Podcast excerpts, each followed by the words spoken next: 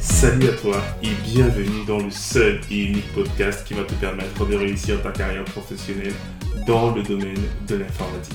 Je suis Diran Tafel, formateur et consultant passionné dans l'IT et plus précisément dans le cloud et le DevOps. Et dans ce podcast, je te partagerai toutes mes connaissances, ma passion, mes conseils, mes tips qui te permettront de te reconvertir dans le domaine de l'IT ou encore monter en compétence sur des technologies d'actualité et enfin te lancer en freelance. Donc si l'un de ces trois thèmes t'intéresse, n'hésite pas à t'abonner à ce podcast et le partager autour de toi. Et je te souhaite une bonne écoute. Toutes les entreprises peuvent-elles être agiles? C'est une question que Kevin reçoit énormément et à laquelle nous allons tenter, bien évidemment lui tout seul, de répondre. Déjà, je te souhaite la bienvenue, Kevin, une fois de plus. Merci, Diran. Et effectivement, on va voir si dans tous les domaines que nous connaissons, en réalité, les entreprises peuvent se lancer dans l'agilité. Il sera question de comprendre s'il y a des secteurs où on ne peut pas être agile et d'autres, effectivement, où l'agilité est en quelque sorte une norme. Donc, Kevin, je te laisse effectivement répondre à cette question. Super. Merci, Diran, pour la question.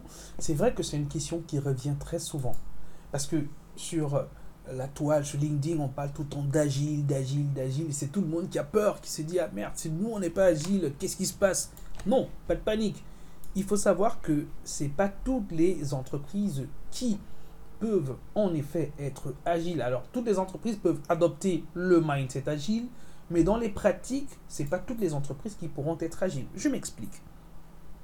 Si on a la possibilité de faire des allers-retours avec notre client pour définir ses besoins, oui, on peut parler d'agilité. Si on veut réaliser par exemple des prototypes, oui, on peut parler d'agilité. Si on veut faire des études de, euh, des études de faisabilité technique, des développements de nouveaux logiciels, ou alors l'adaptation, je voulais dire, des logiciels existants dans notre organisation, on pourra parler d'agilité. Mais si notre culture de travail n'est pas, je vais dire, compatible à la culture agile, on ne pourra pas parler d'agilité. Donc si dans notre organisation, on a par exemple la culture du secret, il serait difficile pour nous de parler d'agilité. Je prends des exemples. Si nous sommes une entreprise où on fait du nucléaire, c'est compliqué de parler d'agilité. Si nous sommes une entreprise où on fabrique des armes, c'est compliqué de parler d'agilité. Si nous sommes même des cabinets euh, de recherche scientifique poussés sur je euh, je sais pas quoi comme, euh, comme produit, il serait difficile de parler de pratique agile. Pourquoi? Parce qu'on ne pourra pas, en effet, avoir des cycles de travail où on va tester, valider au fur et à mesure qu'on va avancer. Donc, dans le mindset, ça pourra donner quelque chose parce que on pourra avoir de la communication, on pourra avoir euh, la collaboration, mais pas forcément le côté transparence. Et là, ça pose un peu un, frein à la culture agile. Donc, si nous sommes en effet euh, dans les organisations où il y a cette culture du secret, il serait difficile de parler d'agilité. Si nous sommes également dans les systèmes qui doivent répondre à un cahier de charge normatif très strict, par exemple les appels d'offres de l'État, parfois c'est un peu compliqué, ou alors euh, les laboratoires de, euh, de fabrication de, de, médicaments, trucs comme ça, parfois ça peut être également assez compliqué là-bas de parler d'agile. Et si nous avons également ce qu'on va appeler des technologies de rupture, technologie de rupture, ça veut dire que les utilisateurs ou alors les clients vont casser le concept en se ramenant à des choses connues. Là, c'est difficile. Et un exemple qu'on pourrait avoir, c'est le Coca-Cola. Il y a des entreprises qui vont continuellement augmenter la valeur de leurs produits. La valeur perçue de leurs produits. Mais Coca-Cola, c'est un peu compliqué. Pourquoi? Parce que les, consommateurs eux veulent du traditionnel.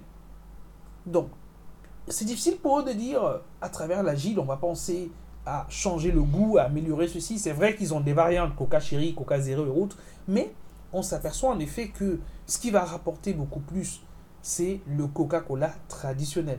Donc si on a des utilisateurs qui vont rester dans cette rupture-là, alors il serait difficile pour nous de parler d'agile. Mais attention, dans mhm. les processus. Vas-y, vas-y, je vais terminer, j'avais une question. Mhm.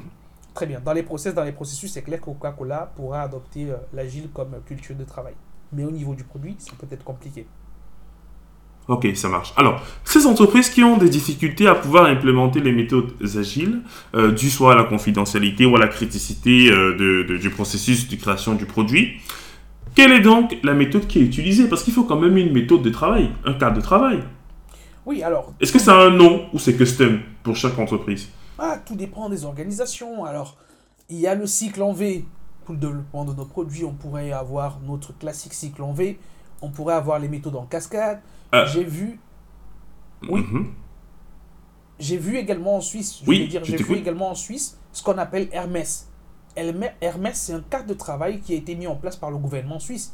Il n'est pas forcément agile, mais il est adapté pour les organisations suisses. Donc, il y a plusieurs cadres de travail et plusieurs méthodes de travail qu'on pourrait avoir. Hein. C'est pas forcément euh, l'agile, comme j'ai dit. On peut avoir euh, la méthode en cascade, on peut avoir du cycle en V, on peut avoir de l'Hermès, on peut avoir simplement notre Kanban, ou alors on peut avoir même des pratiques qui sont propres à notre, à notre organisation. Donc euh, voilà. Et derrière, on pourra s'inspirer euh, de quelques petites pratiques euh, ou alors de quelques petites philosophies agiles pour en effet mettre un peu plus de un peu plus d'eau dans notre manière de travailler. Ok, très bien. Ben, merci déjà pour ces réponses, Kevin. Je t'en prie, Diran. Et moi, je vous dis au prochain épisode pour parler encore plus d'agile et d'agilité.